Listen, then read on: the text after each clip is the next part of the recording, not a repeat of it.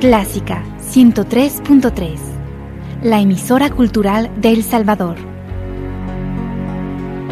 Every time the rain comes down,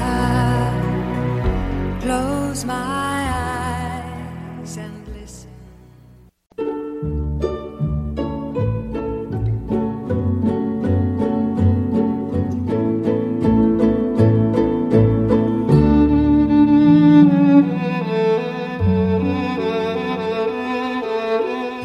Usted sintoniza Clásica 103.3.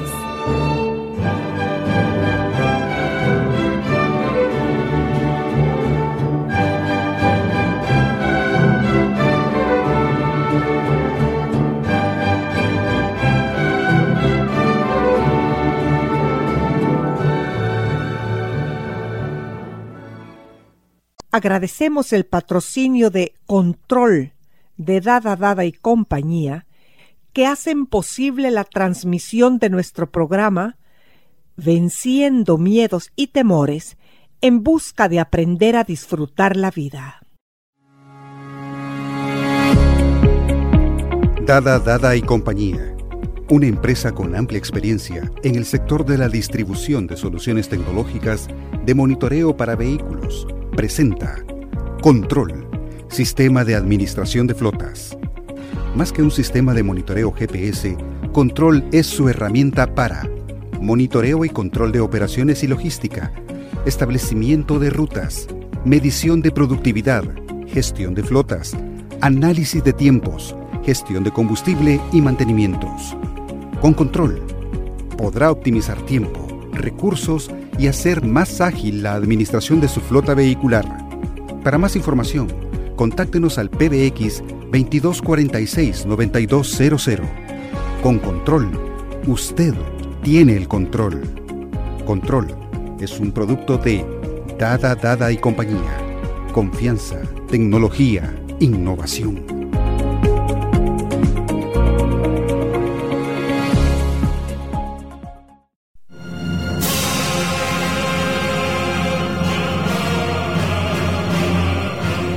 Junio, las lluvias y el equipo que trabajamos en este programa te da la bienvenida y te desea estés atento o atenta siempre a los adelantos que da la psicología para ayudar a tus pensamientos y a tus sentimientos a saber cómo manejar tu vida. Fabiola, es un gusto tenerte aquí de nuevo. Eh, Fabiola, nos contaste antes de encender las luces de este estudio que íbamos a hablar sobre la felicidad en las parejas, ¿fue así? Así es, fíjate, creo que es un tema muy necesario ya que todos anhelamos vivir en pareja o vivimos en pareja.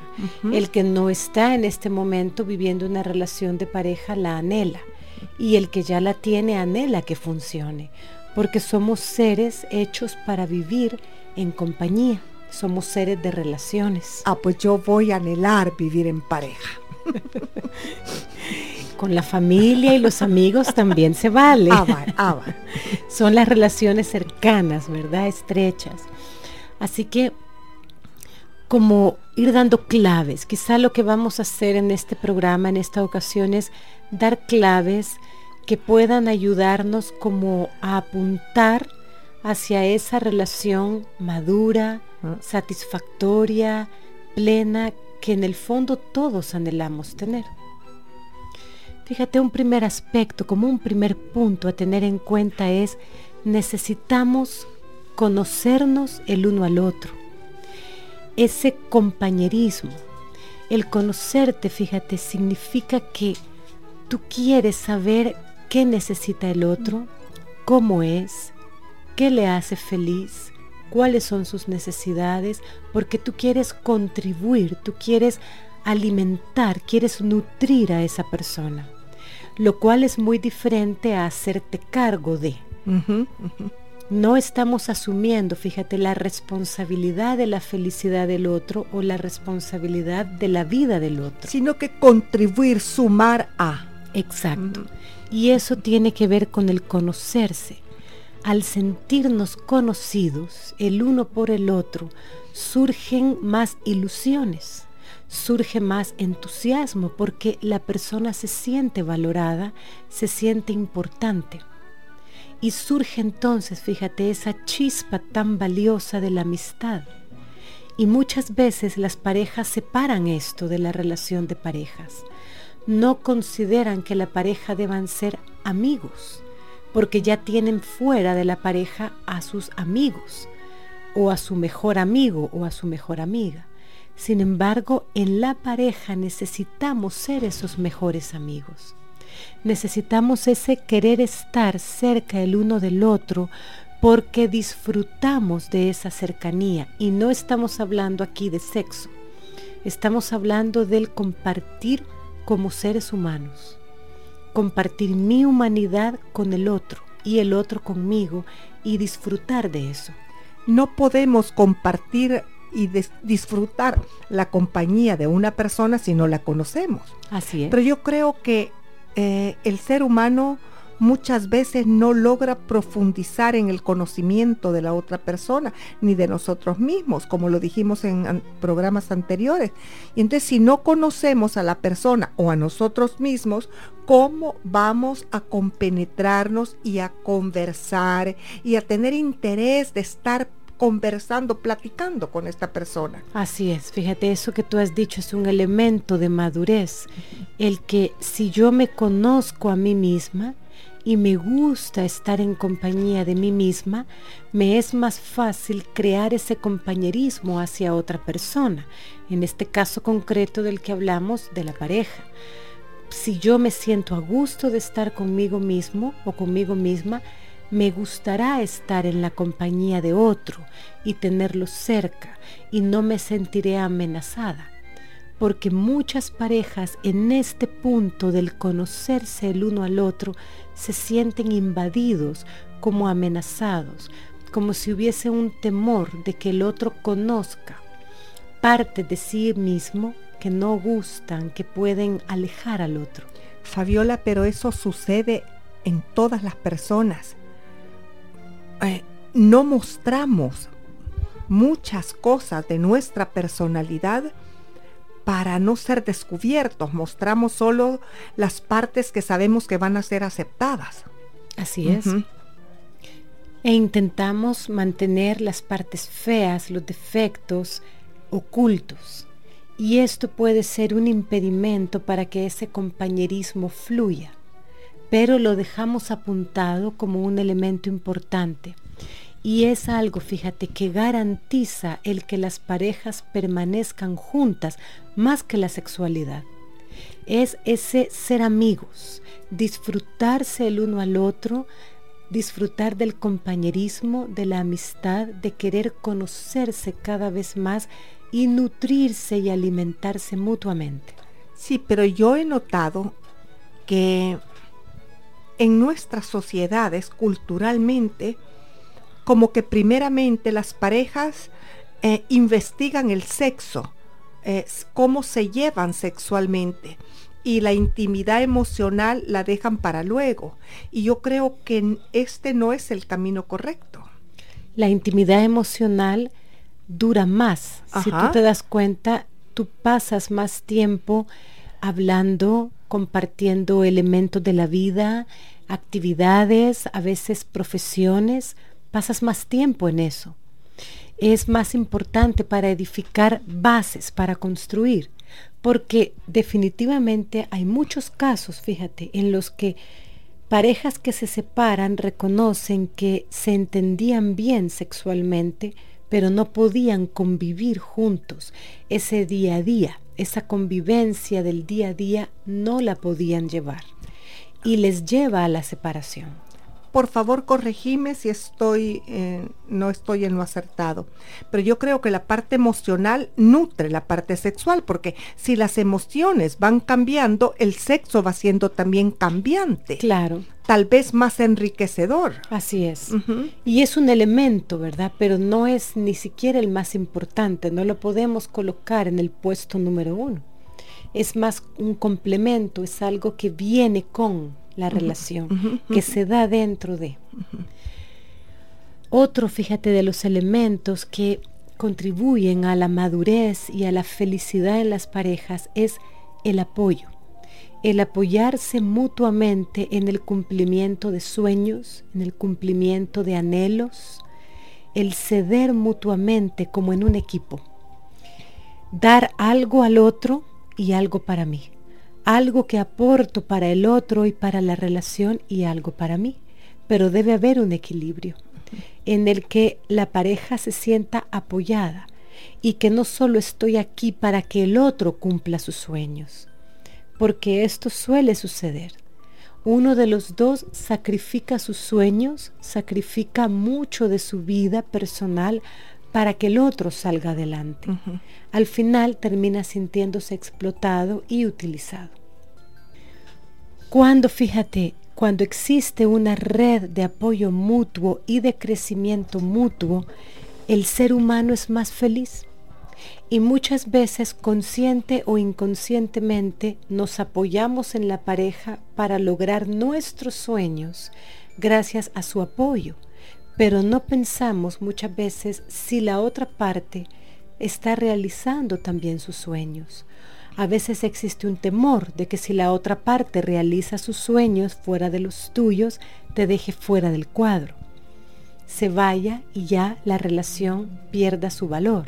Bueno, pero habrán sueños que se pueden realizar en, en, pareja y habrán sueños que se pueden realizar cada uno en su espacio. Así es. No perder la identidad, la individualidad y diluirte en el nosotros. Siempre habrá un yo. Siempre habrá una individualidad que fue la que nos gustó, la que nos enamoró y aquello que amamos de la persona. En realidad es lo que es. Entonces no podemos esperar que se diluya para que pueda entonces caber en los, en los sueños nuestros y que los sueños de la otra parte no amenacen los nuestros. Así que este es un principio, fíjate, para parejas felices. El apoyo mutuo, para el cumplimiento de sueños, el ceder como en un equipo, porque cuando ambos se sienten realizados, se alimenta mejor el vínculo en todos los aspectos.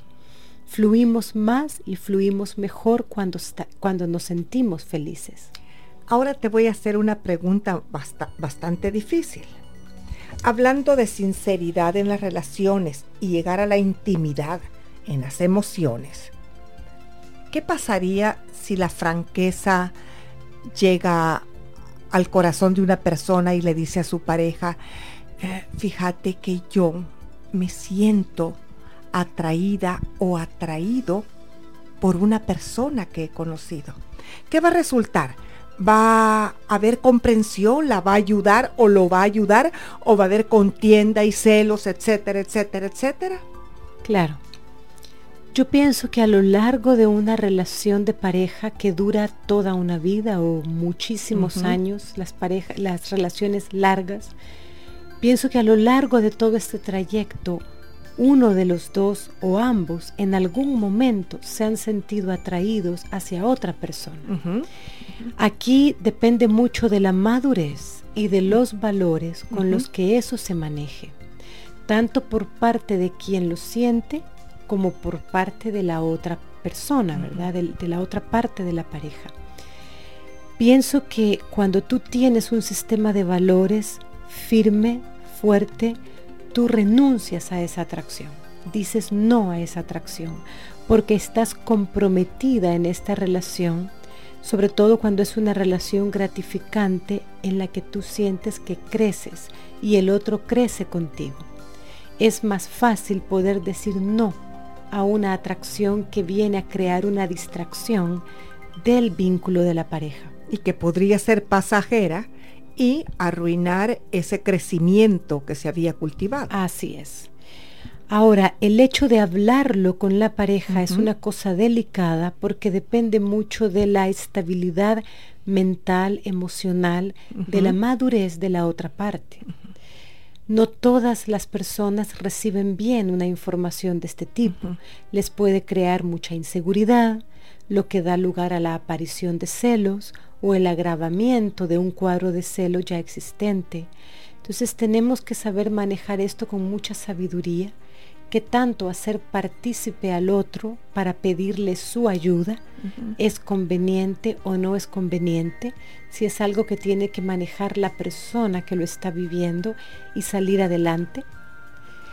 Y quizá el desarrollo de lo que vamos a ver hoy pueda darnos respuesta a eso. ¿Te das cuenta cómo en todo esto, Fabiola, la madurez espiritual conlleva a la madurez emocional? Definitivamente.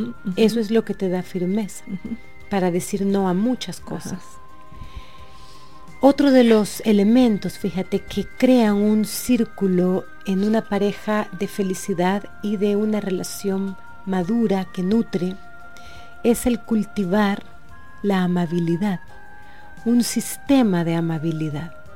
Y a veces pensamos que la amabilidad es una cosa que utilizamos con los extraños en un momento fortuito o con los lejanos porque es como un elemento más aplicado en las relaciones distantes, el ser amable. Y no, fíjate, las parejas deben, necesitan ser amables el uno con el otro. Qué diferente es decirle a una persona, yo te lo dije y no lo hiciste a decirle cómo me hubiera gustado que hubieras hecho esto.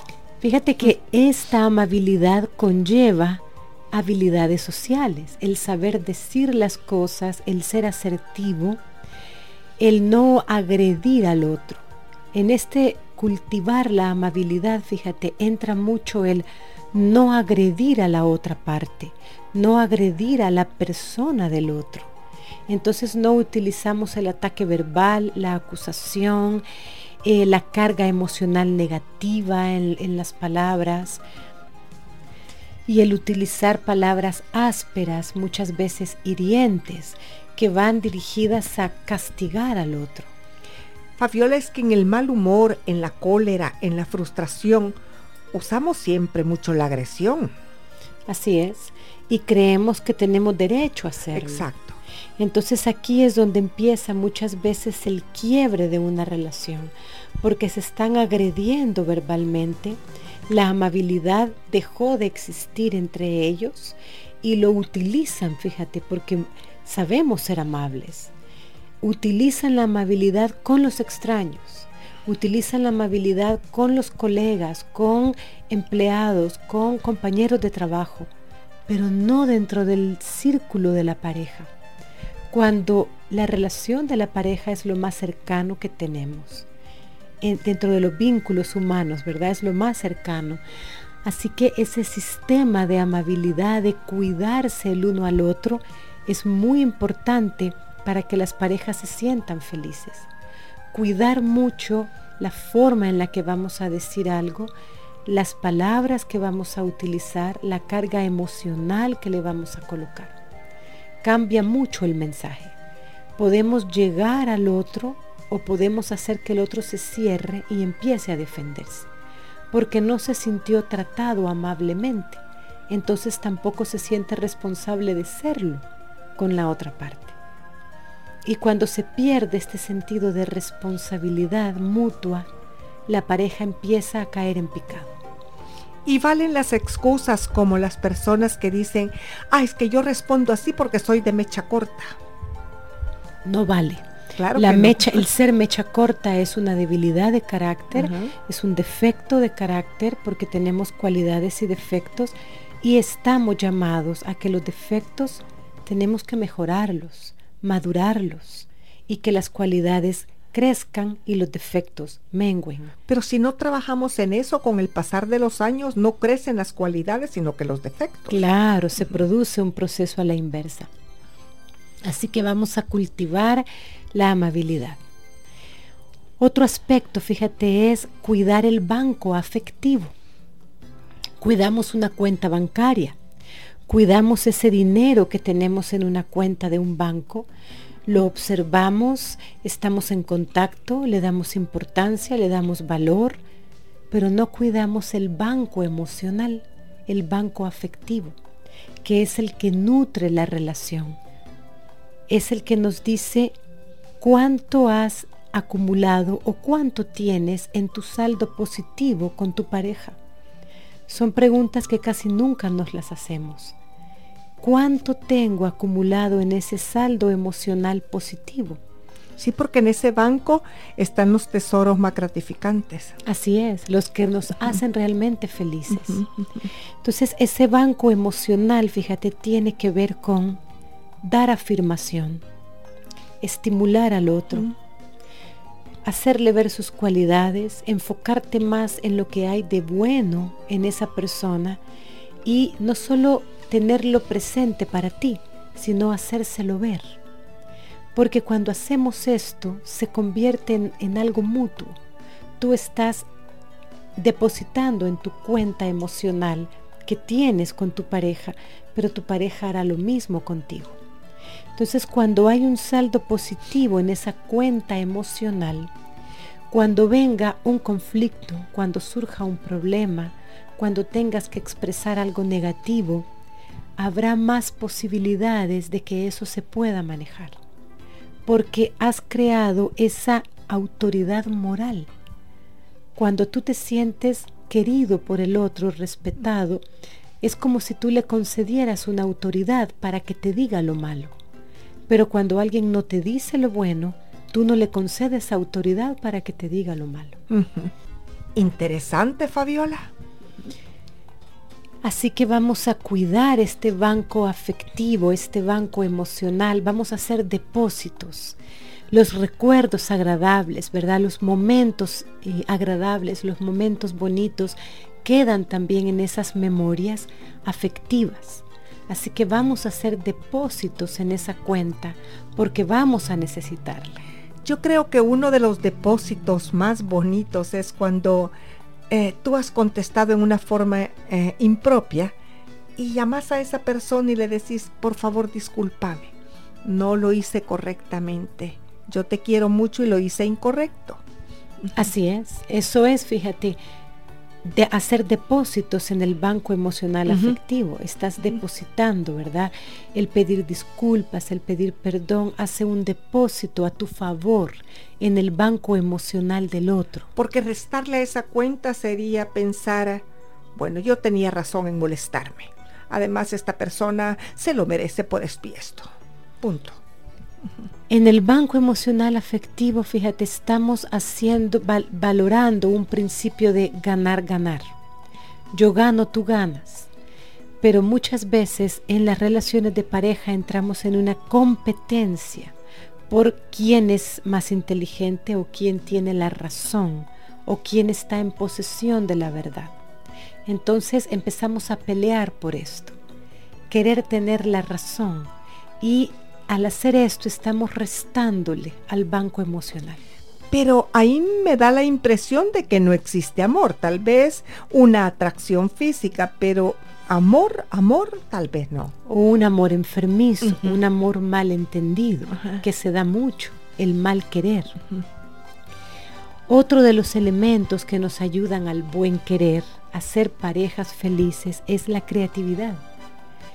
Fíjate, el que cada cierto tiempo necesitamos algo nuevo, descubrir algo nuevo junto con la pareja, hacer algo diferente, hacer algo nuevo que rompa la rutina, porque la rutina es parte de la vida y no es mala, pero necesitamos como descubrir algo más, cosas que nos den ilusión, que nos aporten nuevos conocimientos, que nos abran nuevos espacios. La pareja debe proponerse tener creatividad entre ellos. O sea que cuando te vienen nuevas emociones, hay que tener la creatividad para aplicar esas nuevas emociones en tu vida. Así es, así es. Así que la creatividad ayuda mucho, es como un renuevo. Es como si de pronto hubiese un refrigerio, como un recreo que te aporta nueva ilusión, energía, como que le inyecta vitalidad a la relación.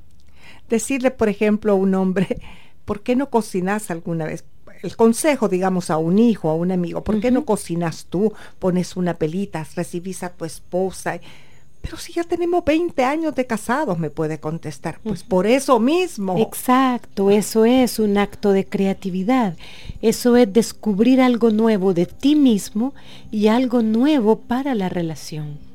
Lo que descubres nuevo para ti y lo aportas a la relación está creando algo diferente que ilusiona, que rompe la rutina, que puede crear un momento muy ameno de risas, de espacios que unen. Refrescantes. Exacto. Así que hay que pensar en eso. Cada uno, fíjate, tener esa capacidad o el estar atentos a eso. ¿Qué puedo hacer de nuevo? ¿Qué cosas nuevas podemos hacer aun cuando sean pequeños detalles? Y también es, eh, ver lo que tu pareja puede necesitar, porque las mujeres somos mucho más emotivas. El hombre creo yo que tiene una mentalidad más práctica. Así es. Entonces, según nuestras necesidades, que la pareja haga cosas o cree cosas apropiadas a nuestras necesidades. Así es.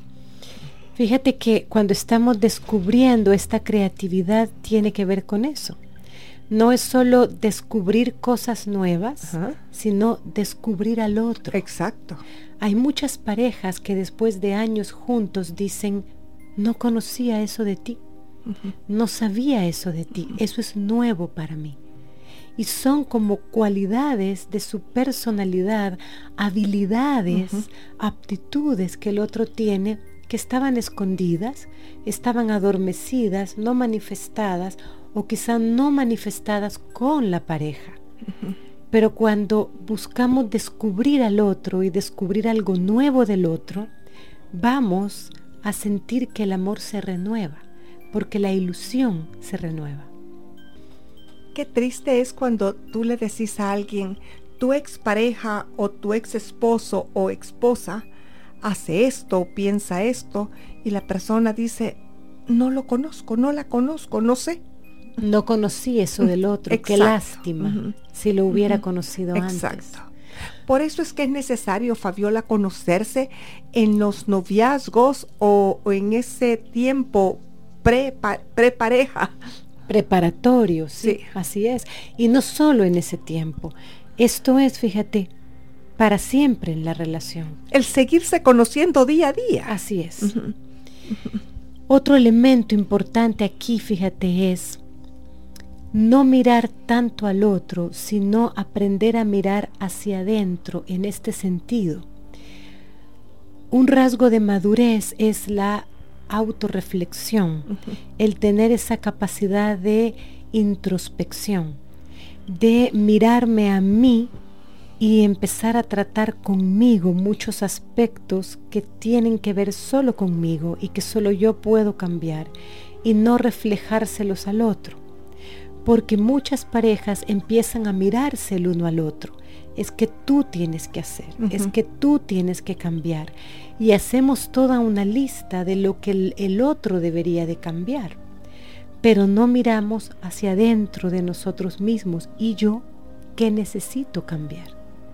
¿Y yo qué puedo mejorar? Porque el tratar con mi propio cambio, con mi propia capacidad de automejora, eso es lo que realmente podemos hacer. No podemos cambiar al otro, pero sí podemos cambiarnos a nosotros mismos. Y cuando la pareja, fíjate, asume esta responsabilidad de que cada uno va a desarrollar esa capacidad de introspección, de mirarse a sí mismo y de pensar que tengo que sanar yo. Es mi responsabilidad hacer eso no es la responsabilidad del otro. Porque eso es lo que trae verdaderos cambios y verdaderos pasos de madurez. Yo creo, Fabiola, que para aprender sobre la vida y sobre nosotros mismos, tenemos que aprender cada día y la vida entera no basta para. Así es. Estos son procesos de toda la vida. Bueno, Fabiola, te agradecemos enormemente el aporte que nos has dado este día. Pues con mucho gusto. Amigo y amiga, recuerda que tú y yo tenemos un enemigo que nuestros pasos sigue. Nuestras metas y nuestros logros por él no conseguimos, pero lograremos atraparlo un día y le reclamaremos su cinismo, le destaparemos la cara y nos encontraremos a nosotros mismos. También recuerden, amigos y amigas, que el fruto de la justicia es la paz y el fruto de la equidad una seguridad perpetua. Qué hermoso, ¿no? Si tienes un aporte, un comentario o pregunta, escríbenos. Nos gusta tener contacto con ustedes. Nuestros teléfonos 2246 9348 y 7910 4175. Que el Todopoderoso los bendiga y las bendiga. Adiós.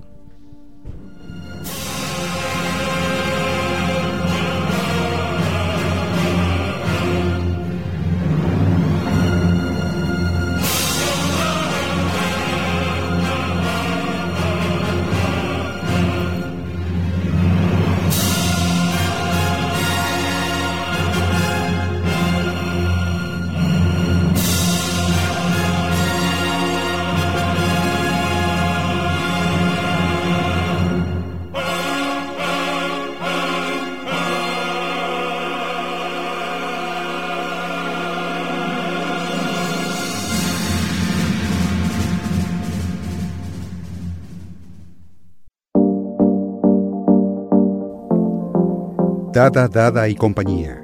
La tecnología en sus manos por más de 93 años presenta MedHouse. Soluciones tecnológicas médico-hospitalarias. Anestesia, ventilación mecánica, ventilación de emergencia, cuidado neonatal, imágenes médicas, ventilación para cuidado en casa, monitoreo de paciente, fisioterapia, rehabilitación, ortopedia blanda Contáctenos al 2246-9266 y conozca nuestras soluciones biomédicas, programas de mantenimiento preventivos y correctivos, asesoría y capacitación. O visítenos en nuestra sala de ventas ubicada en 21 Avenida Norte y Tercera Calle Poniente, edificio Ericsson San Salvador. MedHouse, soluciones médico-hospitalarias, una división de Dada Dada y compañía. Confianza tecnología, innovación.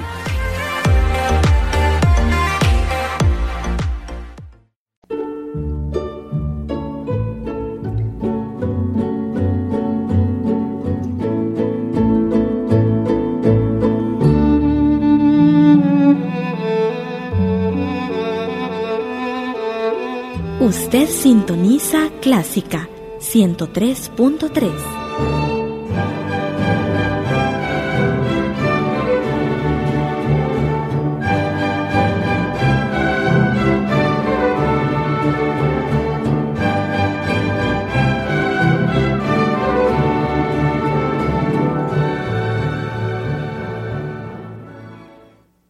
Radio Clásica del Salvador presentó el programa Sinatra and Friends, una producción original de Radio Clásica conducida por José Guerrero.